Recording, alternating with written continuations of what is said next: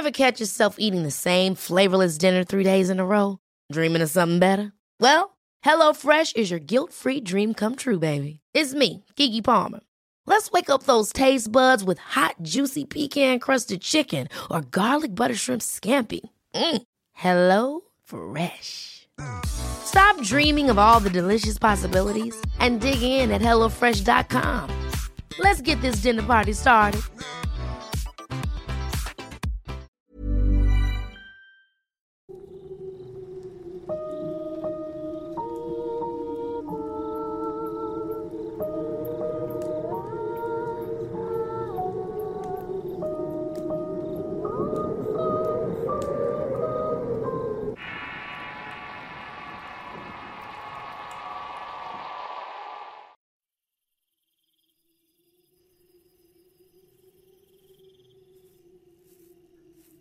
Antes de entrar en el tema del día de hoy, quisiera aclarar que los tópicos presentados no representan las creencias de Eduardo Liñán o el canal de relatos de horror. Este trabajo de investigación tampoco es una promoción de religiones, adoctrinamiento, corrientes de pensamiento o propaganda para incitar la práctica o creencia en algunas de estas artes. Cada uno de los oyentes tiene el derecho de creer en lo que llene sus espacios espirituales y respetar a aquellos que no comulgan con sus creencias. Dicho esto, comenzamos. En un podcast pasado hablé sobre demonios y los tratos que puedes llegar a hacer con ellos. Aunque hay muchas historias que hablan acerca de los pactos y de ofrecer el alma a cambio, la realidad va más allá de esta creencia. Cuando estudias un grimorio de magia y de cómo invocar a un demonio, hay temas aún más profundos que los simples ofrecimientos de un alma, de por sí ya corrupta por un pensamiento egoísta de obtener cosas mundanas y básicas como el dinero, el amor o la atención. Existen diversas doctrinas que no buscan este tipo de beneficios y van más allá.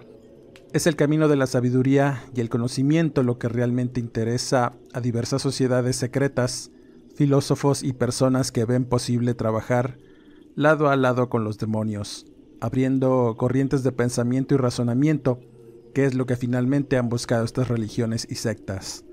Un adoctrinamiento basado en entidades demoníacas y el enaltecimiento de una humanidad alejada de las creencias religiosas, al hombre conducirse como un ser único y con el poder de usar su libre albedrío para crear y destruir según convenga sus intereses, y que éste sea su propio Dios, es lo que realmente buscan estas creencias del sendero de la mano izquierda.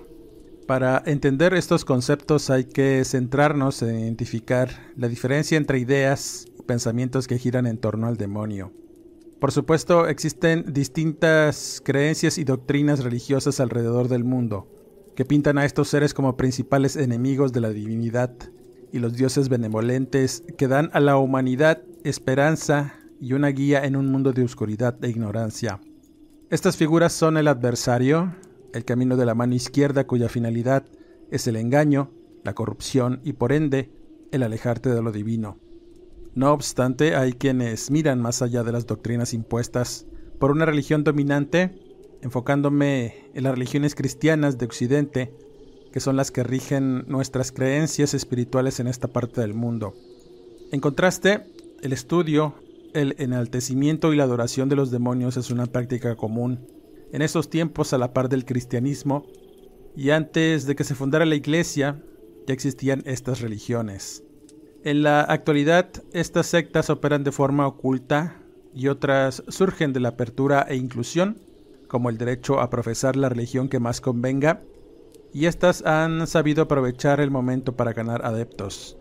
Antes que nada, hay que entender tres conceptos distintos relacionados con los demonios para visualizar las diferencias entre personas que se interesan de algún modo en estas figuras, ya sea por adoración o estudio. La primera es la demonosofía. La demonosofía busca en un principio obtener conocimiento y la sabiduría de los demonios y los señores oscuros. Un demonósofo es aquel que está inspirado por un demonio se dice que hay miles de estos seres esperando a ser descubiertos y se cree que en realidad disfrutan de ayudar a los humanos guiándolos a través de razonamientos y métodos, cuya finalidad es comprender la verdadera existencia, la verdad y una ética basada en las causas y efectos del universo, en cómo rige la naturaleza, no solo de los elementos que la componen, sino de la propia humanidad. Para estas figuras el concepto de Dios y diablo va más allá, buscando romper este conjunto de creencias que limitan el verdadero potencial del ser humano. Los demonósofos buscan entonces formar una sólida relación demonio-hombre para que se unan en un viaje de conocimiento como guía espiritual y mentor. Por otra parte, existe la demonolatría, que es quizá el concepto que más se apega a la idea de adorar a una deidad, santo o figura religiosa solo por el hecho de hacerlo. Buscamos llenar vacíos espirituales y carencias de algún tipo apoyándonos en figuras místicas, en este caso los demonios, relacionándolos siempre como seres de poder que pueden ayudarte a cumplir tus más profundos deseos a través de simples tratos. La demonolatría en términos simples es la adoración de los demonios. En la práctica consiste en llamar fuerzas de energía elemental o pura para ayudar a proyectar nuestra voluntad en un objeto o persona mediante el uso de magia ritual. La mayoría de los demonios del cristianismo son dioses oscuros de las religiones precristianas. Los demonólatras adoran y buscan trabajar con ellos porque encarnan el lado negativo de la naturaleza, algo que como seres humanos a veces no entendemos o no le damos el valor que representa lo elemental como parte del mundo en que caminamos. La demonolatría cree que estos seres forman parte de los elementos por los que fuimos creados. Por esta razón estamos obligados a adorarlos como nuestros creadores. Para estas personas, los dioses del pasado son indicativos de lo que ha sido y será la humanidad. Quizá una de las preguntas que más nos hacemos es si es posible hablar o verlos solo por el hecho de pedirles o adorarlos como otras figuras o creencias que vemos a diario. A lo largo del tiempo he conocido personas que afirman que sí. En contraste hay otras que aseguran que a pesar de creer en el diablo, nunca han visto algo, solamente sienten su presencia en sus vidas. Personalmente creo que todo depende de con qué figura estés hablando y en qué creas. Hay que tener en cuenta que demonio no es lo mismo que diablo. La figura del diablo y del que muchas veces ha sido protagonista de distintos testimonios que hablan de su influencia maléfica en las vidas de muchas personas por elección, porque son víctimas de su propia ambición o envidia de las personas que los rodean. El diablo representa la maldad pura y el engaño para hacerte caer en pecado. Los demonios en realidad no tienen inclinación hacia el bien o el mal, están en un punto medio que obedecen a la regla de que en todo acto bueno existe una causa negativa y viceversa. Otra de las preguntas es si todo lo que tiene que ver con demonios es satanismo o si los demonólatras son satanistas. Lo cierto es que ya existen diversas doctrinas que giran en torno a la figura de Satán, cada una con distintas corrientes de pensamiento, mandamientos y filosofías. Los creyentes modernos de estas corrientes no creen en una entidad demoníaca como una forma de energía con propiedades físicas como los demonios. De hecho, en muchas de estas religiones eh, que adoran a la figura del diablo, se niegan a reconocerlos como tal, y esto último genera un concepto erróneo de lo que es un satanista, el cual mezcla filosofía con demonolatría enfocada en la figura de Satán esencialmente. De tal suerte que en muchas sectas que adoran la figura del diablo, existe una creencia absoluta en este ser para la realización de diversos favores, tal y como lo hace un cristiano tradicional al pedir un milagro a un santo o al mismo Dios, sin entender realmente por qué o cómo opera la oración en torno a la voluntad o intención con que se presenta. Sin embargo, para los demonólatras tradicionales, la figura de Satanás no es una deidad primaria ni el que encabeza la jerarquía demoníaca, y tampoco adoran o trabajan con esta figura. Buscan un demonio elemental en quien apoyarse, y todos tienen nombre porque hay que dirigirse a ellos por medio de sigilos o sellos que representan su nombre y la forma de llamarlos al plano terrenal. En este último punto nos indica que la mayoría de los demonólatras tienen a un demonio homólogo que se convierte en una deidad patrona, tal y como lo haría un adorador de la muerte San Judas Tadeo, Jesús Malverde, entre otros. Ellos fijan sus creencias y fe en la figura del demonio patrón, el cual, y para la mayoría de aquellas personas que logran caminar por estos senderos, los definen como entidades con mente propia y alcances, al igual que la angelología que ven a estos seres como energías puras. Los demonios son en consecuencia lo mismo. Las personas que les dan nombres y atributos con los que se identifican, visualizan y le dan forma a aquellos con los que se puede trabajar. La demonolatría es tanto una práctica mágica como una religión. La magia, como ya lo he dicho antes, se puede agregar a cualquier práctica demonólatra, como se ha hecho a lo largo de los siglos. Al considerar la posibilidad de incluir a la magia en diversas prácticas con la figura de los demonios, de inmediato imaginamos si el sacrificio ritual es una práctica común. Contrario a lo que se cree, los verdaderos adoctrinados en estas creencias no practican sacrificios rituales, sobre todo de seres vivos. Podemos a menudo encontrar en la ley de estas religiones la prohibición de esta práctica.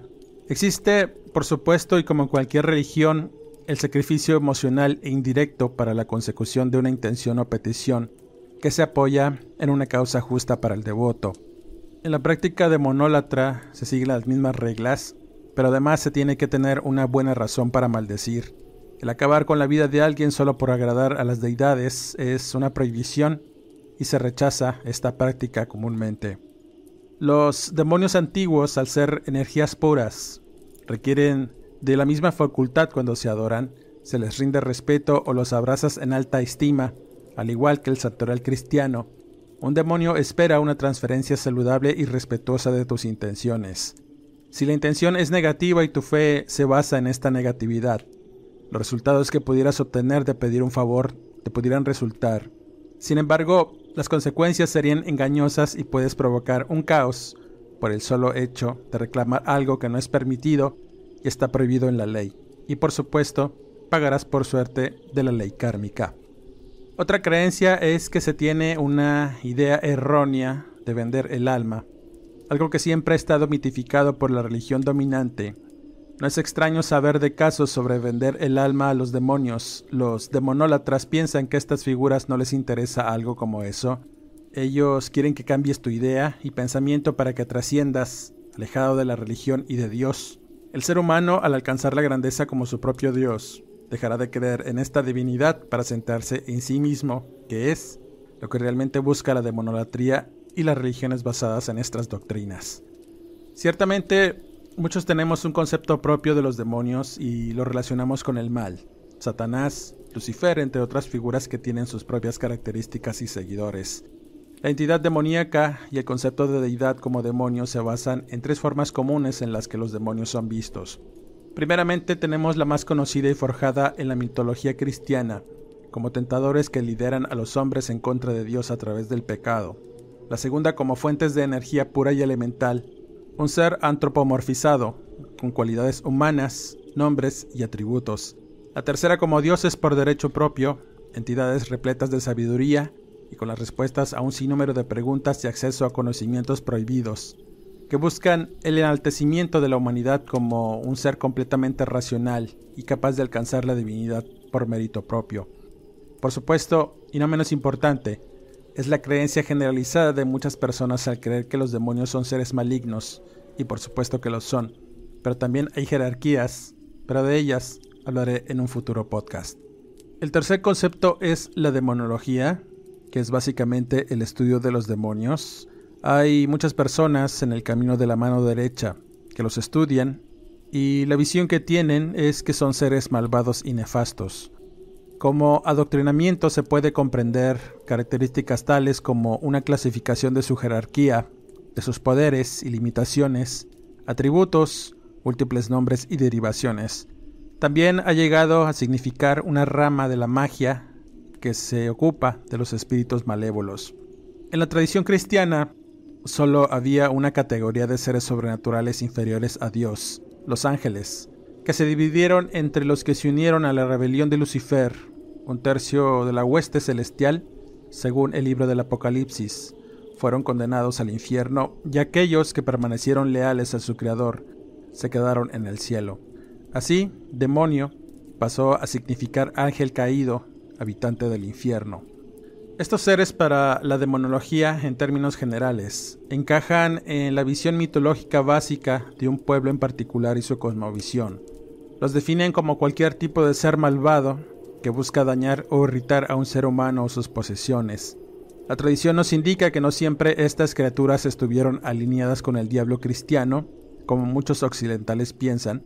A estos seres se les otorgó potestades y conciencia propia, para actuar bajo su propia conveniencia.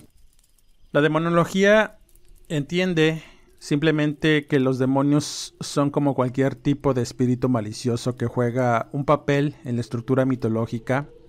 Muchos cristianos, especialmente fundamentalistas, creen que los demonios que alguna vez se usaron para explicar emociones como la ira o para inculcar sentidos de venganza provenían del mismo diablo. Al principio, el término se relacionó con la histeria relacionada con las brujas y por lo tanto se percibió como el estudio de las cosas reales en lo que respecta a la brujería.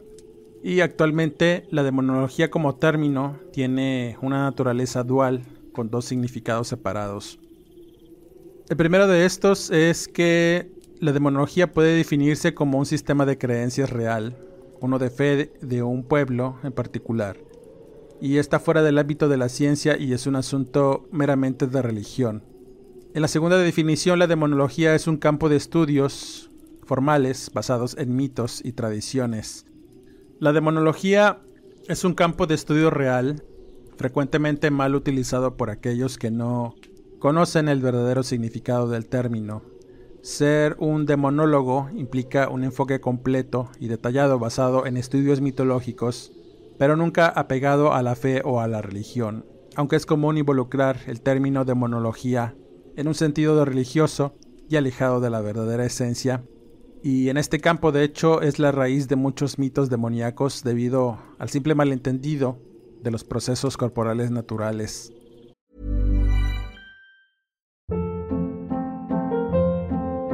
Hold up. What was that? Boring. No flavor. That was as bad as those leftovers you ate all week. Kiki Palmer here, and it's time to say hello to something fresh and guilt-free. Hello Fresh. Jazz up dinner with pecan-crusted chicken or garlic butter shrimp scampi. Now that's music to my mouth. Hello Fresh. Let's get this dinner party started. Discover all the delicious possibilities at hellofresh.com.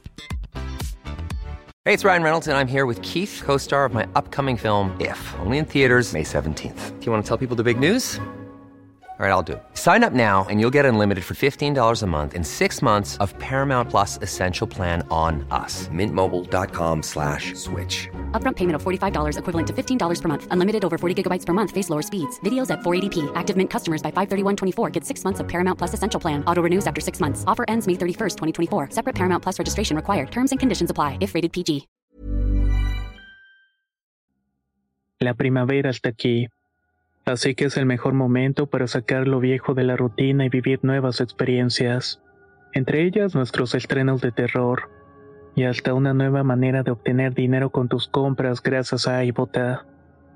iBota es una app que puedes descargar totalmente gratis y que te da la mayor cantidad de dinero en efectivo en cientos de artículos y marcas, no solo en las botanas que disfrutas mientras nos escuchas, Olvídate de otras apps que son igual que brujos charlatanes y solamente te dan puntos fantasmas.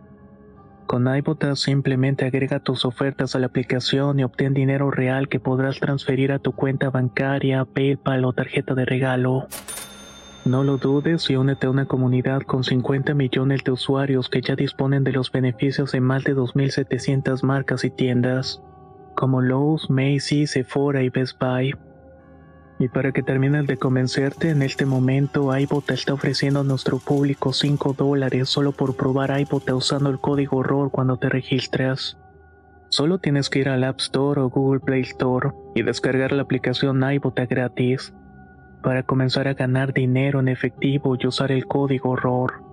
Esto es iBota en Google Play o App Store y usa el código ROR. Aprovecha los nuevos comienzos y corre a descargar la aplicación para ganar más cashback.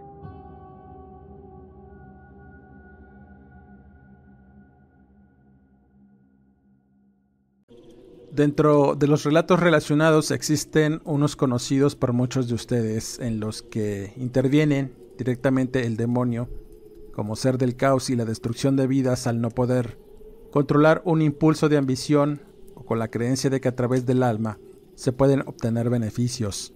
Lo cierto es que ninguno de los casos mencionados, al pactar con demonios por cosas tan mundanas y propias del ser humano, han sido provechosas o han llegado a buen término. Aunque hay historias seleccionadoras, otras rayan en lo fantástico y otras más dan cuenta de la ignorancia al contactar fuerzas que además de peligrosas, no se pueden comprender o dominar como muchas veces estas criaturas hacen creer. Haces realmente lo que ellos desean que hagas y no al revés. Esta historia que voy a contarles tiene que ver más con la consecuencia de invocar demonios para un fin específico y está relacionada con la demonolatría. Anteriormente, en otros podcasts, he platicado sobre personas que han logrado el contacto con demonios y la consecución de pactos. Esta historia en particular la recibí por correo electrónico, recién comenzaba el trabajo de redacción de leyendas y aún no tenía una alianza con canales de YouTube y en general desarrollaba adaptaciones de historias contadas por personas que ya seguían de cerca mi trabajo en grupos de redes sociales y foros. Aunque en lo personal no profundizaba en los relatos que enviaban. Este en particular me llamó la atención por la exactitud y el conocimiento que mostraba la persona que compartió su experiencia. No era alguien de estudios avanzados o profesionales, tenía estudios no terminados en preparatoria y estaba privada de su libertad. Quizá por eso le tomé interés porque hablaba con mucha certeza sobre el tema en cuestión y me llamó mucho la atención los nombres que empleaba para dirigirse a distintas huestes infernales, algo que no muchas personas saben. Hortensia Jiménez era una madre soltera, vivía en unos departamentos con su hija de 8 años, una niña muy vivaz que iba muy bien en la primaria. En general su vida era tranquila, se dedicaba al comercio de ropa, teniendo una boutique establecida en un mercado de una delegación de la Ciudad de México. Tenía una creencia en lo oculto y el esoterismo, producto de diversas enseñanzas que aprendió de su mentora en ventas y prácticas de magia blanca para la buena fortuna. Con ella había trabajado como vendedora de su tienda de ropa y accesorios, y en el proceso aprendió cómo hacer toda clase de riegos para la suerte, cortar maleficios y abrir caminos por medio de líquidos y saumerios que siempre tenía la dueña en su negocio aunque nada de eso pudo con el tiempo y la enfermedad.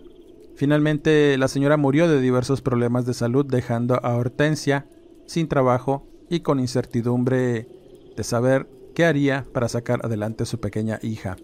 Sin estudios terminados, sin dinero y sin esperanza, el local fue cerrado por familiares de la finada y solo le dieron las gracias, por lo que decidió emprender sola su propio negocio de ropa. Tenía todas las herramientas y donde surtirse, así que primero pidió un dinero prestado para hacerse de mercancía y después se fue a vender de casa en casa. Con mucho esfuerzo y luego de varios meses de andar de aquí para allá, pudo hacerse de un pequeño local en un mercado. En principio le iba medianamente bien, no era la única que vendía ropa en aquel sitio, pero sí la que mejor atendía a los clientes. Entonces puso en práctica las creencias y las costumbres de su anterior jefa, por lo que no dudó en realizarlas para que le fuera mejor, teniendo más ventas. Las cosas fueron mejorando, atribuyéndole su cambio de suerte a los riegos y las figuras de yeso de diversos santos, a las que le colocaba veladoras y cada día antes de abrir, les oraba con ferviente devoción. Aunque por otro lado, y en contraste con estas creencias, se involucró tanto en el esoterismo que inició un culto en la Santa Muerte que la trajo amistades y más problemas, al pensar que todas las dueñas de las demás locales le tenían envidia. Así que se enfocó en la lectura de cartas para tomar decisiones, y los resultados no eran alentadores a dichos de la tarotista, que en todo momento le sacaba dinero. Estas creencias le fueron abriendo un mundo apenas conocido y fue involucrándose con gente que practicaba el esoterismo como una forma de vida. Al estar en un mercado, tenía acceso a diferentes hierberías donde se hizo clienta y amiga de una señora que era dueña de una de estas, una mujer de nombre Plácida. Su local esotérico fue uno de los primeros en establecerse en aquel lugar. Había sido de su esposo, un brujo del estado de Tlaxcala que le había heredado el negocio y varios conocimientos. Leía tarot, hacía limpias y podía conjurar a la muerte para pedirle favores y daños por encargo. Hortensia nunca quiso involucrarse tan profundamente en estas prácticas, pero todo aquello la llamaba. Era una mujer supersticiosa, creía en la adivinación y la suerte, y también era temerosa del futuro y la mala fortuna. El pasar mucho tiempo sin vender era una señal inequívoca de envidias y brujería, por lo que inmediatamente iba a consultar a Plácida. Esta mujer, aprovechando su necesidad apremiante, le decía muchas cosas que realmente quería escuchar para que comprara los productos que vendía y que supuestamente funcionaban para quitarle la salación. A pesar de esto, se respetaban y se frecuentaban. Conforme pasaban los días, Hortensia se involucró muy profundamente en las costumbres de su adivinadora y tarotista. Sin darse cuenta, descuidó su trabajo por estar en el negocio esotérico. Su obsesión la llevó a aprender más sobre diversas brujerías y prácticas que muchas de las clientas de Plácida le revelaban que eran buenas para esto o aquello. Pensaba que estar ahí era lo ideal para saber más cosas y no estaba equivocada. Su búsqueda de conocimiento la llevó a toparse con otras cosas aún más siniestras. Una de tantas tardes, después de cerrar su boutique, Hortensia pasó a ver a su amiga a la hierbería. La mujer le dijo que tenía una urgencia de irse por lo que le pidió que se quedara un rato en su tienda para entregar unos productos a unos clientes. No teniendo inconveniente, su hija estaba siendo cuidada por una vecina y decidió apoyar a su amiga en tanto hacía sus pendientes, quedando de volver para cerrar e irse juntas a cenar. Durante ese tiempo que estuvo en el local no dudó en mirar toda la suerte de cosas que había, encantamientos, talismanes, líquidos para abrir caminos y la bodega donde hacían brujerías y acomodaban mercancía. Al profundizar más en este sitio, se encontró con una pila de libros viejos que habían pertenecido al esposo de Plácida. Este señor había levantado el negocio con ayuda de su mujer, que dichos de ella, se dedicaba además a un culto muy raro, en donde se idolatraba a los diablos y ángeles caídos, algo que no llegó a comprender y no estaba interesada en involucrarse, debido al destino que había tenido el señor, diciendo que los diablos habían ido por él durante su velorio que juró en su lecho de muerte que también irían por Plácida. Ciertamente esos eventos la mortificaban y nunca quiso contárselos abiertamente a Hortensia, la cual se quedó maravillada con la cantidad de textos que había. Algunos eran publicaciones baratas para la venta, los cuales enseñaban prácticas esotéricas básicas, magia de distintos colores, religiones afrocubanas, entre otra clase de conocimientos que Plácida decidió no vender. No era ávida lectora y mucho menos las personas que la iban a consultar, por lo que guardó un centenar de textos en cajas de cartón que acumularon polvo en un rincón de la bodega. Sin embargo, había otros de gran volumen y con el nombre del marido escrito en sus cantos. Estos hablaban de cosas más profundas sobre demonios, sigilos, jerarquías, nombres y cómo invocarlos, algo que llamó poderosamente la atención de Hortensia que no dudó en sacarlos todos, limpiarlos y guardarlos en una bolsa para llevárselos. Sin imaginarlo, se abrió un mundo de posibilidades ante ella. En tanto esperaba, empezó a hojear los grimorios, tratados de demonología, obras de diversos escritores sobre ángeles caídos, entre otros escritos muy raros que nunca llegaría a ver en librerías. Algunos de estos en otros idiomas que no entendía, pero sus grabados eran más que explícitos, y daban claramente la idea de lo que trataba la obra. Entrada la noche, la señora Plácida regresó a su yerbería. Hortensia, con algo de vergüenza y súplica, le pidió permiso para llevárselos, a lo que la mujer no tuvo ningún problema, diciéndole que de todos modos pensaba tirarlos. Le traían malos recuerdos y temores, y antes de que se los llevara, le advirtió que tuviera cuidado con esos malditos libros. Eran adictivos y le podían causar un conflicto como lo hizo con su finado marido. Le dijo que solo los leyera y como la señora consideraba a Hortensia una mujer ignorante de muchas cosas, nunca se imaginó que tendría la comprensión necesaria para comprender los libros. Sin escucharla, pasó a dejarlos a su boutique, llevándose uno para después irse a cenar. Aunque todo el tiempo estuvo con mucha ansiedad por llegar a leer la reimpresión de un grimorio que en su portada acertadamente decía el libro de la verdad. Luego de ir a cenar y al estar en la intimidad de su casa, y después de atender a su hija, se encerró en su cuarto y comenzó la lectura de aquel enigmático escrito, el cual era un auténtico manual para magos, quedándose maravillada con los ritos de preparación, identificación de espíritus, pactos con el demonio, conjuros y métodos para culminar todos los deseos a cambio de sacrificios personales. Por alguna razón, cada que pasaba por las páginas del tratado, entendía en detalle todo lo que tenía que hacer para llamar a uno de los tres principales demonios del infierno. Tanto fue el interés en descubrir todo lo que contenían estos escritos, que empezó a estudiarlos y entender de qué manera se podría comunicar con algún demonio o invocarlo, hacerle preguntas y abrir caminos hacia la prosperidad, que era lo que finalmente buscaba Hortensia pero nunca se imaginó que el andar por esos senderos de conocimiento también le abriría las puertas al más profundo de los infiernos. Para una persona común y relativamente poca experiencia en la comprensión de muchas cosas, le resultó bastante fascinante y llamativo conocer un mundo oculto a los ojos de las demás personas, y en cierto sentido le dio una confianza de sentirse especial y privilegiada de saber secretos por lo que no dudó en poner en práctica muchas de las enseñanzas que venían en estos tratados para poder obtener una buena vida. Empezó con rituales pequeños de magia blanca y prácticas bastante simples, las cuales hicieron cambios notables en su diario. Su negocio comenzó a prosperar. De no tener clientes durante muchos días, estos comenzaron a llegar. Las personas la trataban con respeto y en ciertos casos hacían su voluntad solo con pensarlo. Descubrió cómo enfocar la magia del pensamiento en la realización de diversas cosas, algo que nunca imaginó, provocándole una efímera felicidad y confianza. Su mente y su vida empezó a cambiar de manera radical.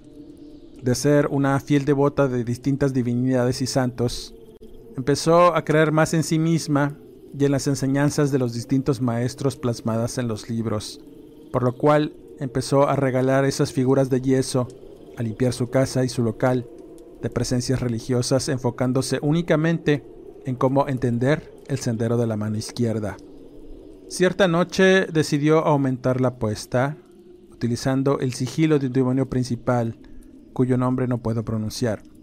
Pero al usar supuestas fórmulas mágicas para invitarlo, abrió algo que dejó salir a una entidad oscura.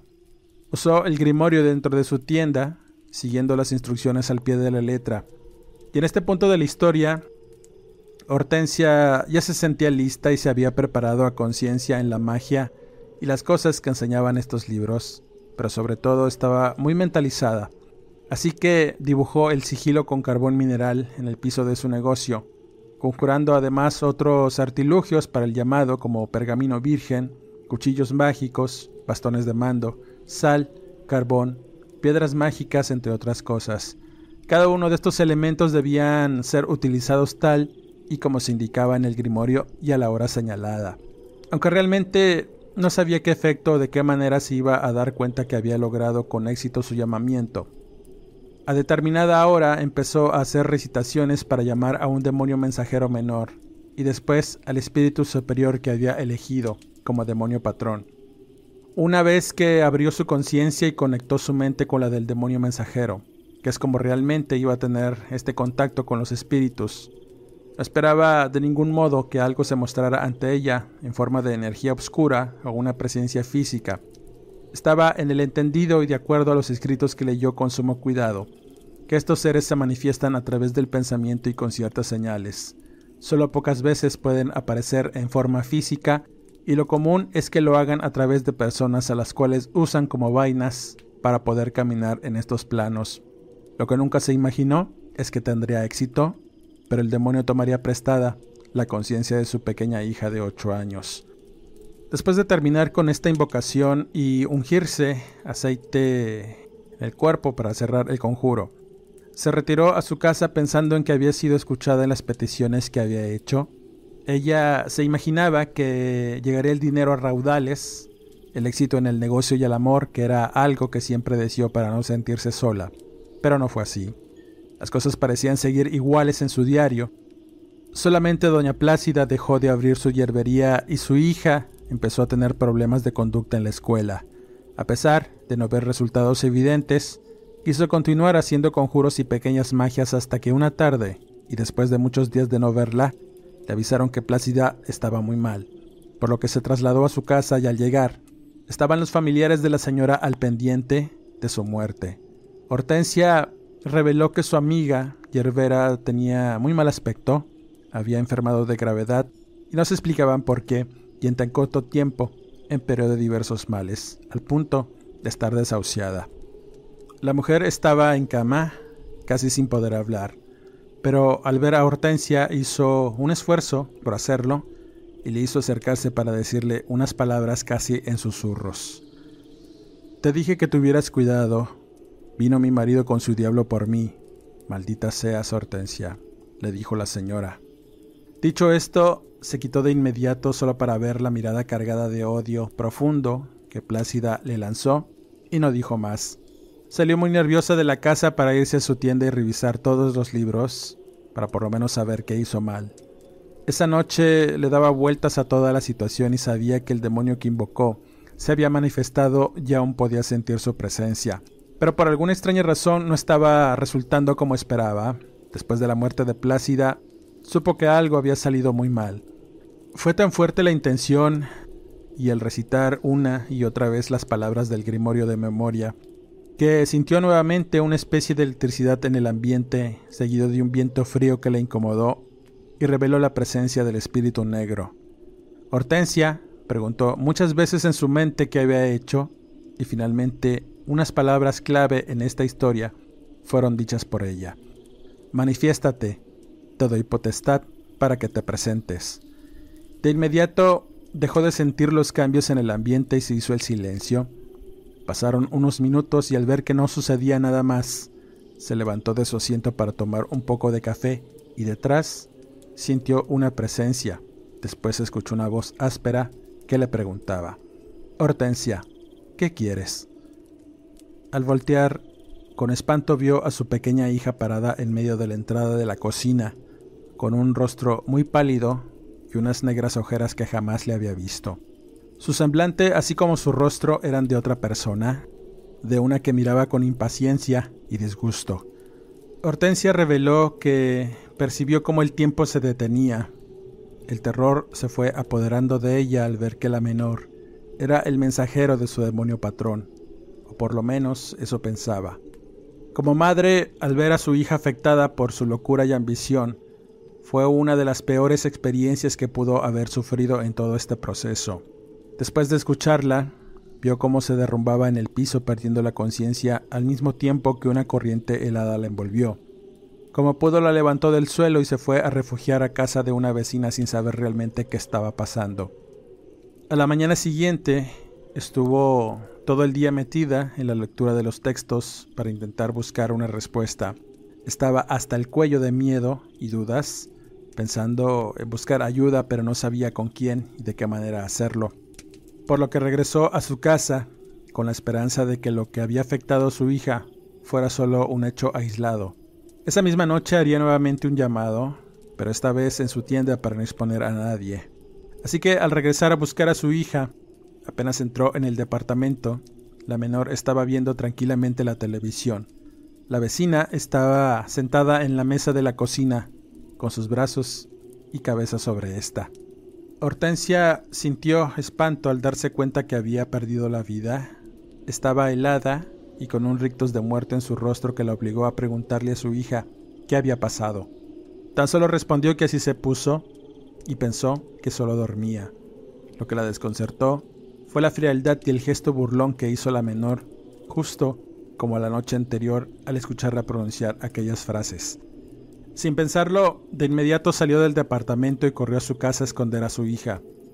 En su interior, ella presentía que era responsable por alguna razón y cuando llegaron los policías a su casa, luego de denunciar los hechos, tuvo que acompañarlos. El proceso judicial que se desarrolló después de estos eventos terminaron con la culpabilidad de Hortensia y fue trasladada a la penitenciaría de Santa Marta, en donde la encarcelaron por homicidio simple purgando una condena de 10 años. Finalmente, al salir de la cárcel, se dio a la tarea de buscar a su hija, la cual había desaparecido del hogar de los familiares que se hicieron cargo de ella.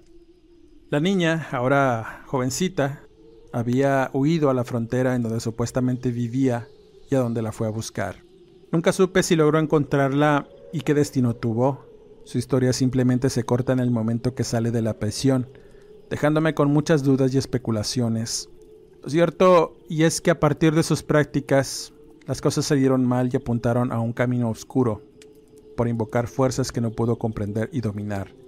Evidentemente cualquier persona con acceso a Internet tiene eh, la posibilidad de adquirir estos conocimientos. Ya no hay secretos, solo basta con la simple intención de aprender y recorrer el camino, aunque muy pocos están dispuestos a pagar el precio que conlleva involucrarse en estas prácticas religiosas. Como siempre, la última palabra y decisión la tienen ustedes. Con este último comentario cierro este podcast. Agradezco infinitamente el que me hayan escuchado. Suscríbanse al canal y activen las alertas. Regálanos tu pulgar arriba y comparte este trabajo si es de tu agrado. Eso nos ayuda a seguirles trayendo el mejor material y las mejores historias. Si te gusta la lectura y quieres estar en contacto con un servidor, sígueme en redes sociales, búscame como Eduardo Liñán, escritor de horror. Les mando cordiales saludos Gracias por su atención y hasta el siguiente podcast.